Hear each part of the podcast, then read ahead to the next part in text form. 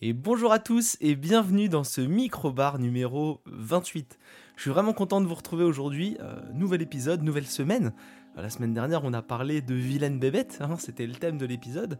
Et on poursuit. Alors vous allez voir, c'est un peu plus tiré par les cheveux, mais euh, dans tout ce dont je vais vous parler, il y a des vilaines bébêtes. Et vous allez voir, il y en a plus que ce que vous croyez. Et je vous expliquerai pourquoi je, suis dans la thématique. Euh, ce sera pas toujours très flatteur. En tout cas, je suis vraiment content de vous retrouver euh, pour ce nouvel épisode. Alors, plusieurs choses extrêmement importantes. Euh, la première, c'est un épisode qui est enregistré avec un nouveau micro. Donc, n'hésitez pas à nous dire ce que vous pensez de, du son. Parce que bah, je, teste des choses. un micro dont je parlerai dans les prochains épisodes.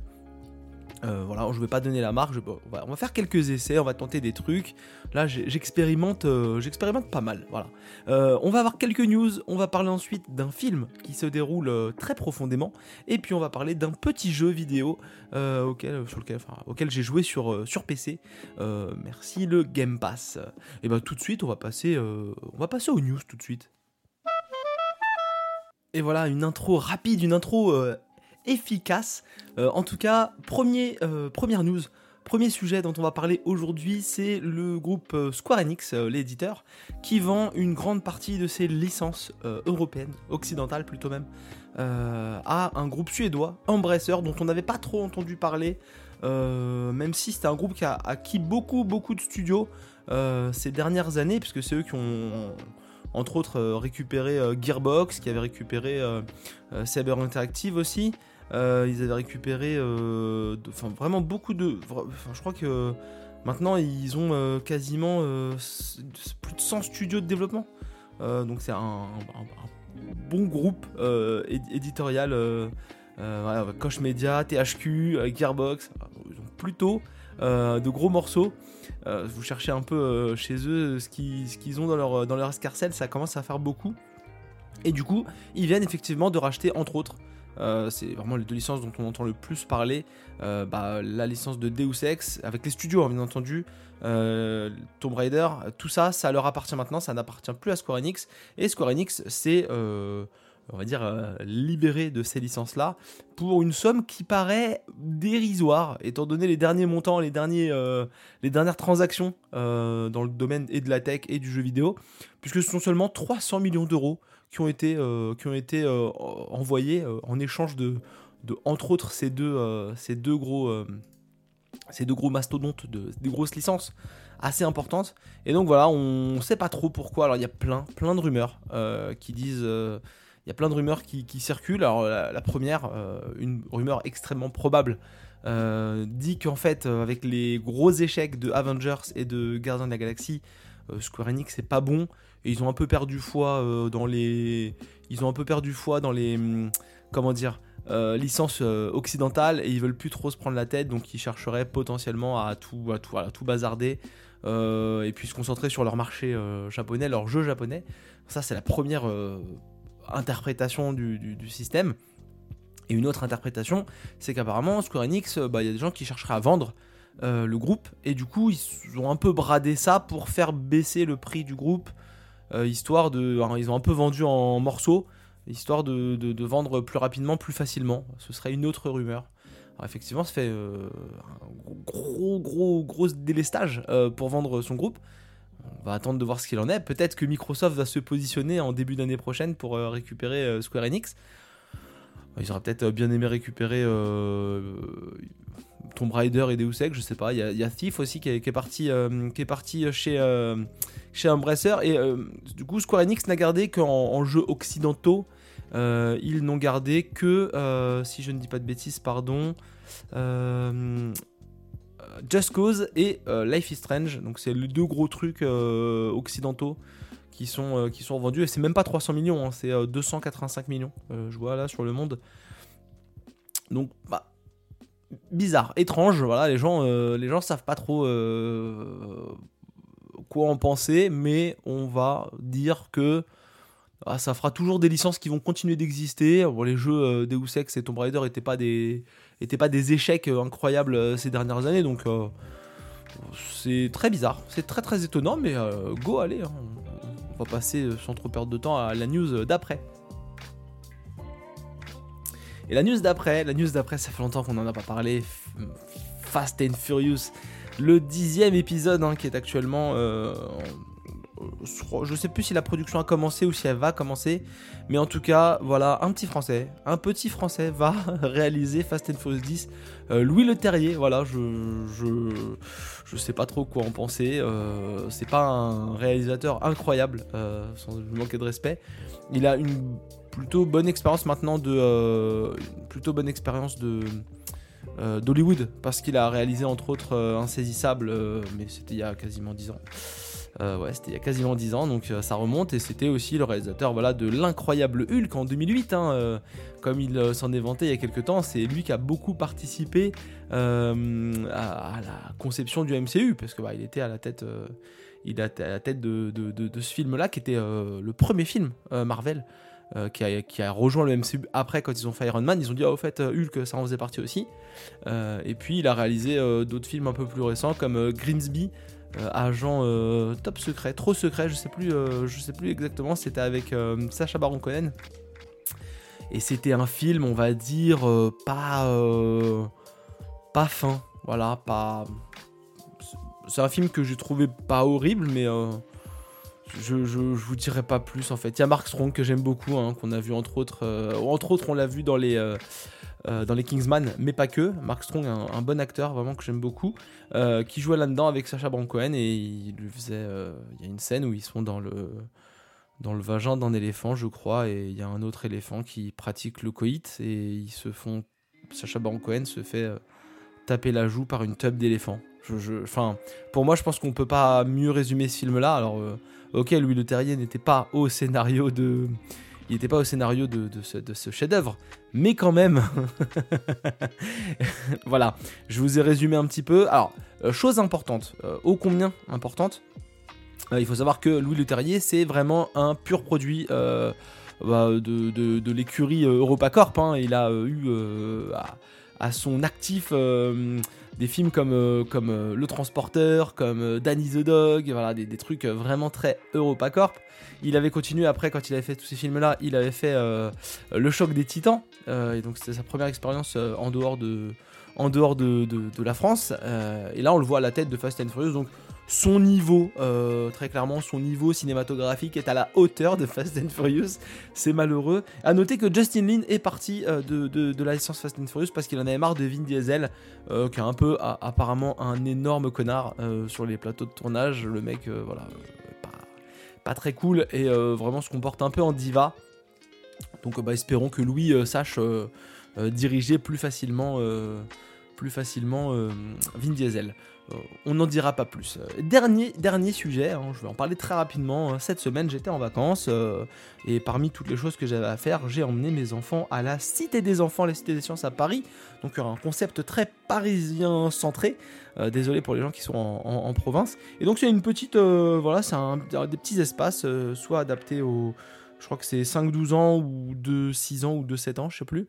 et vous avez plein d'activités comme ça et en fait les enfants apprennent un peu à ils ont des jeux, mais ils ont aussi des, choses où ils peuvent, euh, je sais pas, par exemple, ils ont des labyrinthes, ils ont des formes, euh, ils, découvrent un peu le système du vent, parce que moi je l'ai fait avec le plus petit. Euh, le grand, il y a aussi des, jeux d'eau, il y a un studio télé, on voit un peu comment fonctionnent les studios télé, on peut fabriquer une boîte en papier. Et petit conseil, si vous avez des enfants et que vous avez beaucoup d'argent parce que ça coûte cher, d'y aller pour une heure et demie. Non, on a commencé à 9h30, on est sorti à 11h. Une heure et demie d'activité. Euh, allez-y, allez y faire un tour, mais vous n'allez pas y aller toutes les semaines, je crois pas, à moins qu'on habite à côté et qu'on ait vraiment beaucoup de sous. Mais euh, voilà, euh, et donc là, vous serez vraiment confronté à plein de, vilaines bébêtes, parce qu'il y a plein d'enfants autour de vous, et plein de parents qui s'en battent les couilles de ce que font leurs enfants, qui laissent les enfants se bousculer, se pousser, et je sais que la vie est dure et qu'il faut les laisser un peu se s'endurcir. Mais merde, tenez vos gosses, bande de chiens.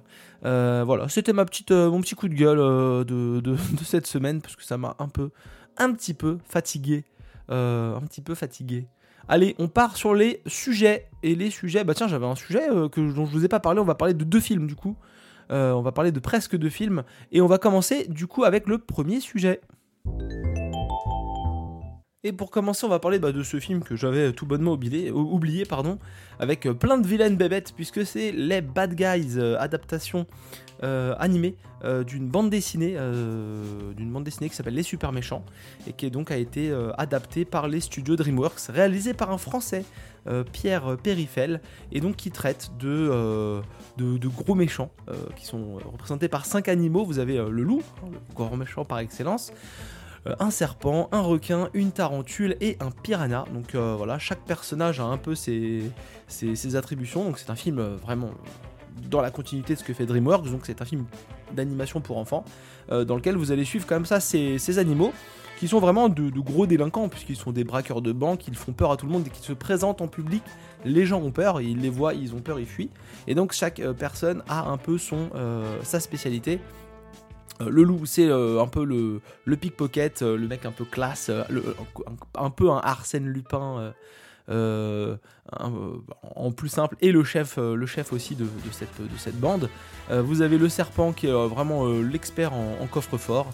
vous avez la tarentule que j'aime beaucoup, qui est l'expert informatique, l'experte informatique. elle est vraiment, elle utilise toutes ses pattes pour taper sur plein de petits claviers et tout ça pour pirater des trucs. Euh, vous avez le requin euh, qui est lui l'expert en déguisement, donc vous avez un immense requin, un truc euh, gigantesque qui se balade et qui met une fausse moustache et qui trompe tout le monde parce que c'est l'expert en c'est l'expert en déguisement. Il a d'ailleurs réussi à, voler le tableau de, Mona Lisa, le tableau de la Joconde. Il s'est déguisé en Mona Lisa et les gens le regardaient comme si c'était Mona Lisa, alors que c'était lui à la place du tableau, pour vous dire le niveau. Et vous avez aussi le piranha qui est un peu Ok, un peu le bagarreur quoi. Euh, tu le lâches, euh, tu lâches dans une banque de 5 mecs et il défonce tout le monde. Et donc vous avez ces personnages là qui sont euh, effectivement qui font peur à tout le monde, qui sont qui vraiment des, gros méchants, des bad guys, hein, qui vont essayer de faire un vol qu'ils auraient pas dû faire parce que bah on leur dit, ils se disent à eux-mêmes bah, on ne fait pas des trucs pour se prouver qu'on est les meilleurs, on fait des trucs où on est en sécurité et ils vont faire ce coup, ce fameux coup euh, pour se prouver qu'ils sont les meilleurs. Ils vont se faire attraper et donc là leur seule pirouette technique c'est de dire transformez-nous en gentils. On nous a jamais donné l'occasion d'être gentils donc transformez-nous en gentils et vous verrez qu'on peut être gentil. Et donc vous allez suivre la transformation des bad guys en, good guys. Euh, c'est une expression qui a dû être dite, par tout le monde euh, qui parlait de ce film là. Et donc c'est un film très très sympa, les enfants rigolent bien. Il y a de l'action, il y a de l'humour. Euh, la DA est vraiment super belle. Franchement, c'est vraiment. Euh, enfin, moi, j'ai vraiment été épaté par la DA tout le long du film. Très très cool. Ça dure pas longtemps. C'est un film pour les enfants, donc ça dure euh, une heure et demie. Ça, déroule vraiment nickel. le renard, qui est donc la, la gouverneure, je crois, elle est trop classe. Parce qu'en plus, après, elle fait des trucs encore plus classe. donc voilà. Et vraiment, les, personnages sont, très attachants vraiment une ode à, l'amitié et à, s'entraider et euh, le plaisir de faire le bien. Euh, on, prend plaisir à rendre service aux autres. On découvre un peu tout ça dans ce film-là, donc c'est des messages qui sont mignons. Ça n'est pas un chef-d'œuvre, ça n'est pas un grand film, mais pour des enfants, même pour des adultes, hein, moi j'ai passé un bon moment devant. Et bah franchement, ce serait dommage de s'en priver. Voilà, je dis ça euh, comme ça. Euh, et puis, bah, toutes ces vilaines bébêtes euh, étaient très très agréables. Donc, on, ne s'en passe pas. On, ne s'en lasse pas, pardon, excusez-moi. Je, suis fatigué, je vais aller dormir. Et oui, on enchaîne, hein, la virgule ne m'a pas laissé le temps de, respirer.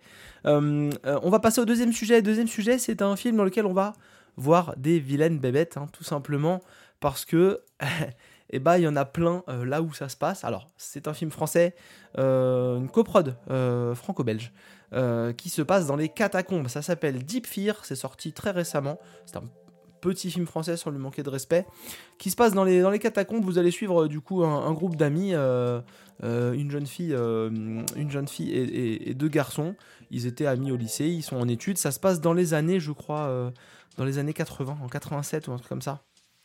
Donc il y en a un qui va devoir aller faire son, service militaire, il y, en a, un autre qui se balade tout le temps avec sa, petite caméra, et donc un jour bah, leur pote, euh, euh, leur pote qui est, joué par euh, Sophia Le Safre, bah, elle leur dit ah, oh, vous allez vous allez repartir de vous allez repartir de Paris ce serait bien quand même que on vous fasse une activité un peu marrante. Et puis bah elle a un autre pote dans la capitale qui est pseudo dealer pseudo machin et puis ils se disent tiens on va aller dans les catacombes pour voir les catacombes. tu sais qu'il y a une visite, mais non, non, attends, attends, on va aller dans ce truc-là.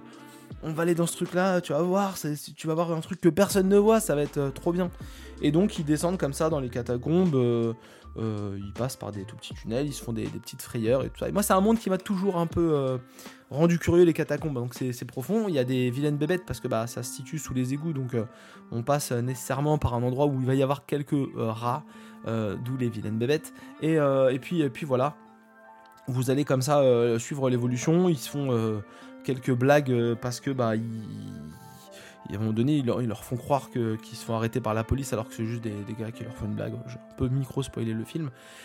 Et puis bah euh, ce groupe d'amis qui se retrouve euh, là à ce moment-là euh, avec plein de gens qui connaissent les catacombes, bah, ils vont se retrouver un peu coincés à un moment donné, ils vont tomber sur des skinheads et puis bah il y en a un qui va se faire mal et puis bah ils vont être coincés dans les catacombes et, ils vont tomber sur un truc un peu plus un peu plus perché avec clairement bah, un peu de SF un peu de fantastique.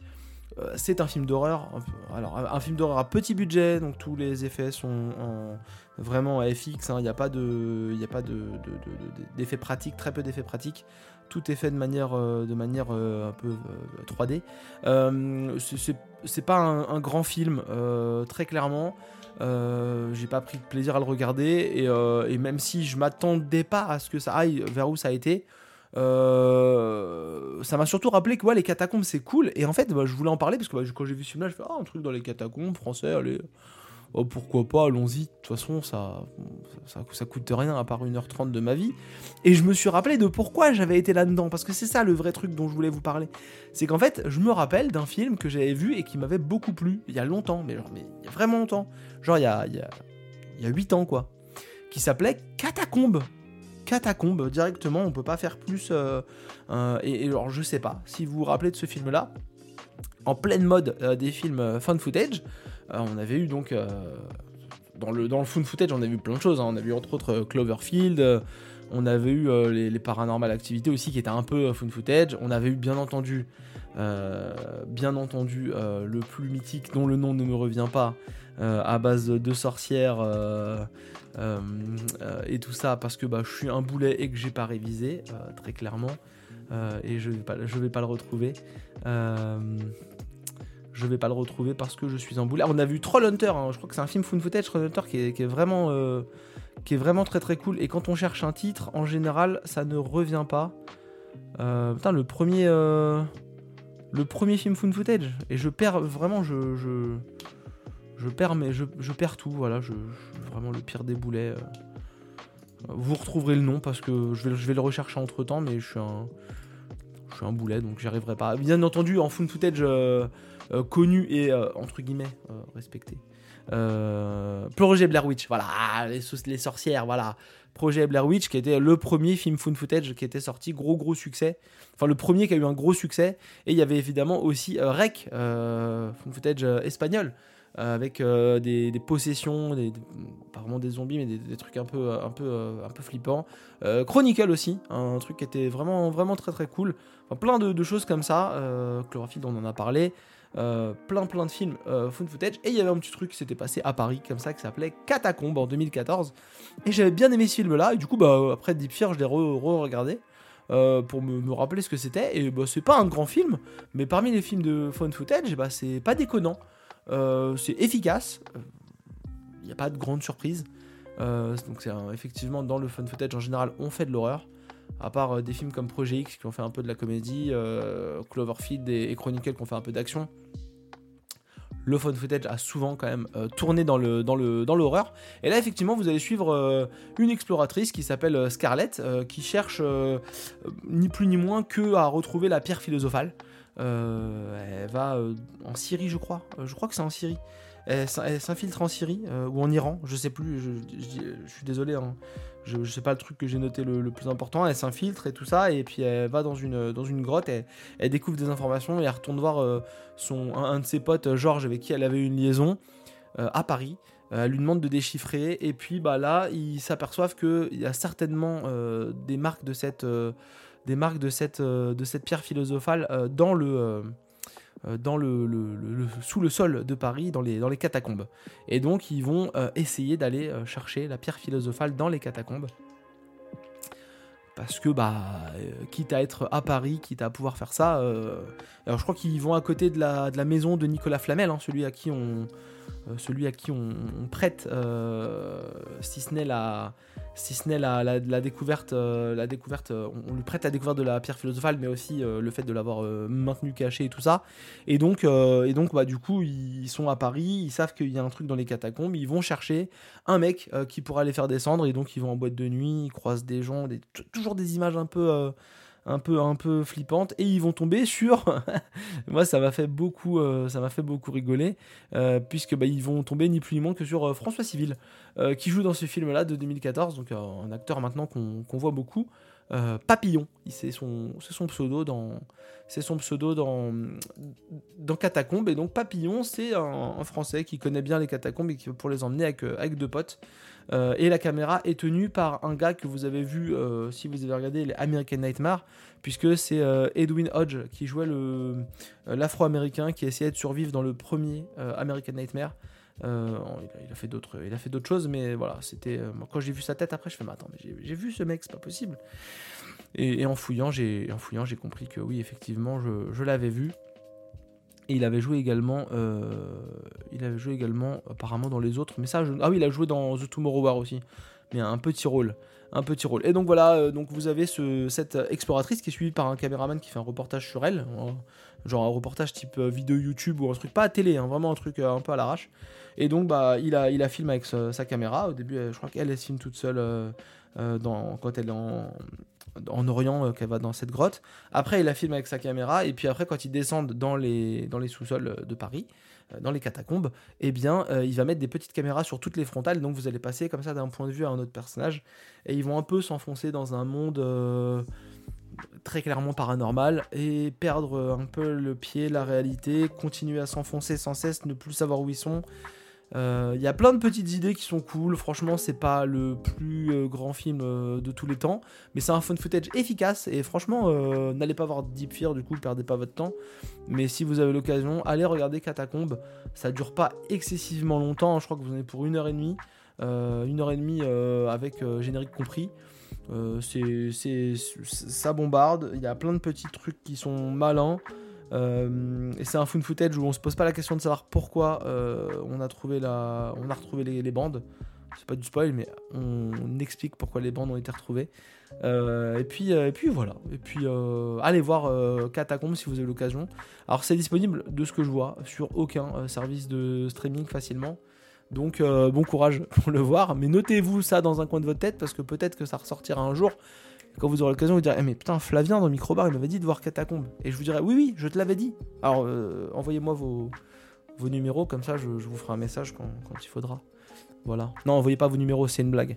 Euh, ne, me harcelez pas. Et on va passer tout de suite au troisième sujet. Et le troisième sujet, c'est un jeu vidéo. Et oui, ça faisait longtemps que je n'avais pas parlé de jeu vidéo. Non, c'est pas vrai. Euh, un jeu vidéo avec des vilaines bébêtes. Alors, ça s'appelle The Gunk. C'est disponible. À peu près partout, euh, enfin à peu près partout, pas du tout à peu près partout, à peu près partout sur tous les supports Microsoft, donc euh, sur Xbox One, Xbox Series et sur ordinateur. C'est disponible effectivement dans le Game Pass et vous pouvez aussi l'acheter sur Steam au moins au tarif de 25 euros. Voilà. Donc si c'est disponible dans le Game Pass, un mois de Game Pass c'est 10 balles sur PC. Je dis ça, je dis rien.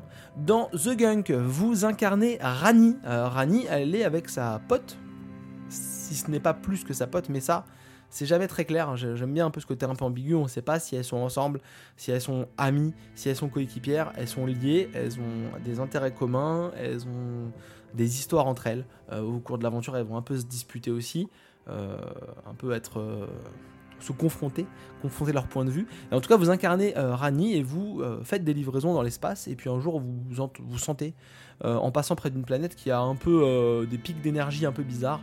Euh, vous atterrissez et en fait vous arrivez sur, euh, vous arrivez sur une, planète où en fait il y a un peu des, genres de déchets un peu avec des, bulles un peu sales et tout. Euh. elles disent ah c'est un peu c'est un peu de la merde, un, on dirait des déchets et tout ça. Et, donc elles appellent ça le gunk. et Rani, bah, en fait, ce qu'elle a, c'est qu'elle a deux choses. Elle a une main mécanique qui va lui permettre de faire plein de choses, mais qui va surtout lui permettre d'aspirer le gunk. Et avec sa main mécanique, elle aspire le gunk, et en aspirant le gunk, et eh bah, elle va libérer la nature, elle va éliminer ce qui saccage un peu cet environnement-là. Et donc, bah, elle va parcourir, on va parcourir le monde avec Rani pour essayer de, comprendre pourquoi le gunk se, se, répand et pourquoi il étouffe la nature et qu'est-ce qui s'est passé là Parce que on va fouiller au début, on va libérer la nature et puis après on va tomber sur euh, bah, un peu des ruines. Euh, on va comprendre qu'il y avait une civilisation qui, euh, comment dire, qui qui vouait un, culte à, un être qui semblait un peu supérieur et puis comme ça on va fouiller on, va découvrir des choses, on va débloquer des, capacités, et puis on va euh, comme ça s'enfoncer. Alors, le, gunk, le gunk c'est donc euh, une, une genre de matière euh, avec des bulles un peu, un truc, ça vous fait pas envie, ça donne pas faim, et donc vous allez comme ça en l'éliminant redonner la place à la, à la nature, vous allez redonner la place aux, plantes, aux champignons, à, plein de choses qui vont comme ça vous redonner des accès à d'autres mondes. Alors c'est un jeu qui se joue donc à la troisième personne, on va le dire tout de suite, c'est pas un grand jeu, mais j'ai passé un bon moment à y jouer parce que bah, ça dure 4-5 heures, donc c'est pas, vous c'est pas une grande euh, durée de vie. Euh, vous dirigez Rani en troisième personne, vous passez votre temps à faire euh, des phases de plateforme et des phases d'aspiration. C'est vraiment un mélange entre, entre Luigi's Mansion et Luigi's Mansion et Mario 3D World. En gros, c'est petit Mario 3D World avec des petites phases. vous ne voyez pas mes R guillemets. Euh, des petites phases de, plateforme, mais voilà, vous aspirez le gunk et puis après vous rendez à un endroit, euh, vous escaladez, euh, bam, vous récupérez, hop, vous aspirez une, noix. une graine, hop, vous la balancez dans un puits pour que ça fasse planter quelque chose, et vous alternez comme ça. Puis au fur et à mesure que vous évoluez, d'un coup, bah tiens, le gunk il produit des petites bestioles. les vilaines bébêtes sont là on passe des rats aux petites bestioles et il faut les aspirer, les jeter pour qu'elles explosent. Et puis bah après vous avancez un peu plus et puis bah là il y a des, des genres de tiges qui vous balancent des trucs explosifs. Donc là pareil il faut s'approcher des tiges sans se faire toucher et tirer dessus pour les éclater. Et puis même après il y a même des boss c'est le genre de, gros, euh, de gros bœufs, de, gros buffles. Euh, ils ont un truc d'énergie dans, le cul, hein, très clairement. On va pas genre le dos dans le cul. Et donc, faut les laisser s'assommer contre quelque chose et après leur aspirer leur, euh, leur, énergie. Et vous allez comme ça évoluer au fur et à mesure. Vous n'avez jamais d'armes d'attaque dans ce jeu-là. Tout se joue à l'aspiration. C'est pour ça que je cite Luigi's Mansion parce qu'on est clairement dans un Luigi's Mansion du futur. voilà, c'est pas un grand jeu, euh, c'est pas un jeu fantastique, c'est pas un jeu très long. Euh, bah, c'est un jeu qui est très clairement dans la dynamique du Game Pass. C'est-à-dire que je le télécharge, j'y joue un petit peu. Il est pas trop long pour pas que j'ai besoin d'en de, faire de la merde. En même temps, bah, comme j'y ai joué un petit peu, bah, le studio va toucher ses sous. Et on est vraiment dans cette dynamique-là. Alors, c'est euh, développé par Image Informed Games. voilà, c'est édité par Thunderful Publishing ça a été euh, mis à disposition sur, euh, PC euh, au mois de là, tout, fin avril. Mais par contre, j'en avais entendu parler en fin d'année dernière parce que c'est sorti en toute fin 2021. Et puis là, bah, je veux pas, je veux pas trop le temps de jouer à des gros jeux. Puis je suis tombé sur The Gunk et je me suis dit tiens, on va essayer. en fait, je me suis pris au jeu. Voilà, je, me suis pris au jeu. j'ai trouvé ça cool. Et puis après, quand j'ai vu vite fait que ça durait 4-5 heures, je fais bon, enfin, je, je m'engage pas à grand chose. Et en fin de compte, je l'ai vraiment éclaté assez vite. Euh, vraiment assez vite. Et puis vous suivez comme ça cette petite, euh, cette petite aventure. Et puis bah, vous vous attachez un peu à Rani qui. Euh, c'est vraiment Arani et Bex, c'est des aventurières qui sont en galère. C'est vraiment des galériennes au moment où on les découvre. Elles ont plus trop d'essence, d'énergie dans leur vaisseau pour faire beaucoup de décollage. Elles ont plus trop de bouffe. Vraiment, elles sont en galère. Et en fait, bah, ce qui crée des tensions entre elles, c'est que bah, Bex, elle veut se casser. Même si on découvre qu'il y avait une, y avait une population qui semble avoir un peu perdu pied, avoir disparu. On ne sait pas trop pourquoi le gunk se répand. Elle, elle dit, bon, c'est pas nos histoires, je vais me barrer. Et Rani, elle, elle se dit, mais attends, euh, c'est bizarre, il y a une source d'énergie qu'on pourrait peut-être exploiter déjà, premièrement. Et puis c'est bizarre, quand on avance dans le jeu, on se dit, mais tiens, il y a des trucs vraiment étonnants. C'est.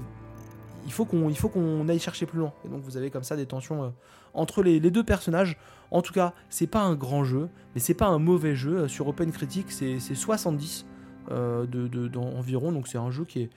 Bah, d'ailleurs, je crois que son, son rating sur OpenCritic c'est fair. Voilà, c'est vraiment c'est euh, c'est juste. Voilà, on est euh, vraiment euh, on, vous prend pas au piège. Donc ça déjà c'est pas mal. The Gunk disponible sur le Game Pass ou sur Steam si vous voulez vraiment dépenser 25 euros. Je, vous laisserai maître de cet achat, mais en tout cas, si vous avez vraiment plus aucun jeu à jouer ou que vous, avez envie de jouer comme ça pour le, plaisir de, passer deux minutes parce que vous n'avez rien à faire, sachez que The Gunk ça fait bien son office, pas besoin de trop réfléchir. Pas besoin de trop s'impliquer et en même temps on passe un relativement bon moment. Voilà. sortie d'Elden Ring, encore vous allez peut-être vous faire chier parce qu'Elden Ring apparemment quand on sort t'es un peu triste et t'as un peu perdu le goût à tout, d'après ce que j'ai lu. Euh, mais en tout cas, sorti d'un jeu un peu. Euh, qui, vous prend un peu votre temps, euh, qui, vous, qui vous monopolise, ça peut être pas mal The Gunk pour, pour sortir un peu de tout ça. Et il y a plein de vilaines bébêtes. comme ça, on est dans la dynamique de l'épisode, je trouve ça bien. Je trouve ça bien de faire des épisodes à, thématique. Et ben voilà, l'épisode est, terminé. Je suis vraiment content d'avoir de, de, fait ce, nouveau micro-bar. On tient un bon rythme. Dites-moi si vous avez l'occasion, comment vous avez le son euh, de ce micro parce que vraiment je tente des choses et je tenterai des choses au prochain épisode euh, puisque j'ai bientôt fini avec mes histoires de trucs de dossiers à remplir et de plus de plus de, temps pour jouer ou quoi que ce soit même si bah j'ai joué à The Gunk. Euh, en tout cas, on se retrouve la semaine prochaine. vraiment, on va parler de, de, quelques trucs la semaine prochaine. J'ai les sujets, j'ai les sujets et on va parler de, on va parler de, trucs, vous allez voir, ça va être un peu différent, euh, mais on va pouvoir se foutre de ma gueule normalement si je ne change pas les sujets d'ici là, parce que bah une semaine, une semaine c'est long, hein. Profitez-en, jouez, euh, profitez du soleil, restez pas enfermés et surtout si vous écoutez euh, mon podcast en courant, bonne course. Allez, salut.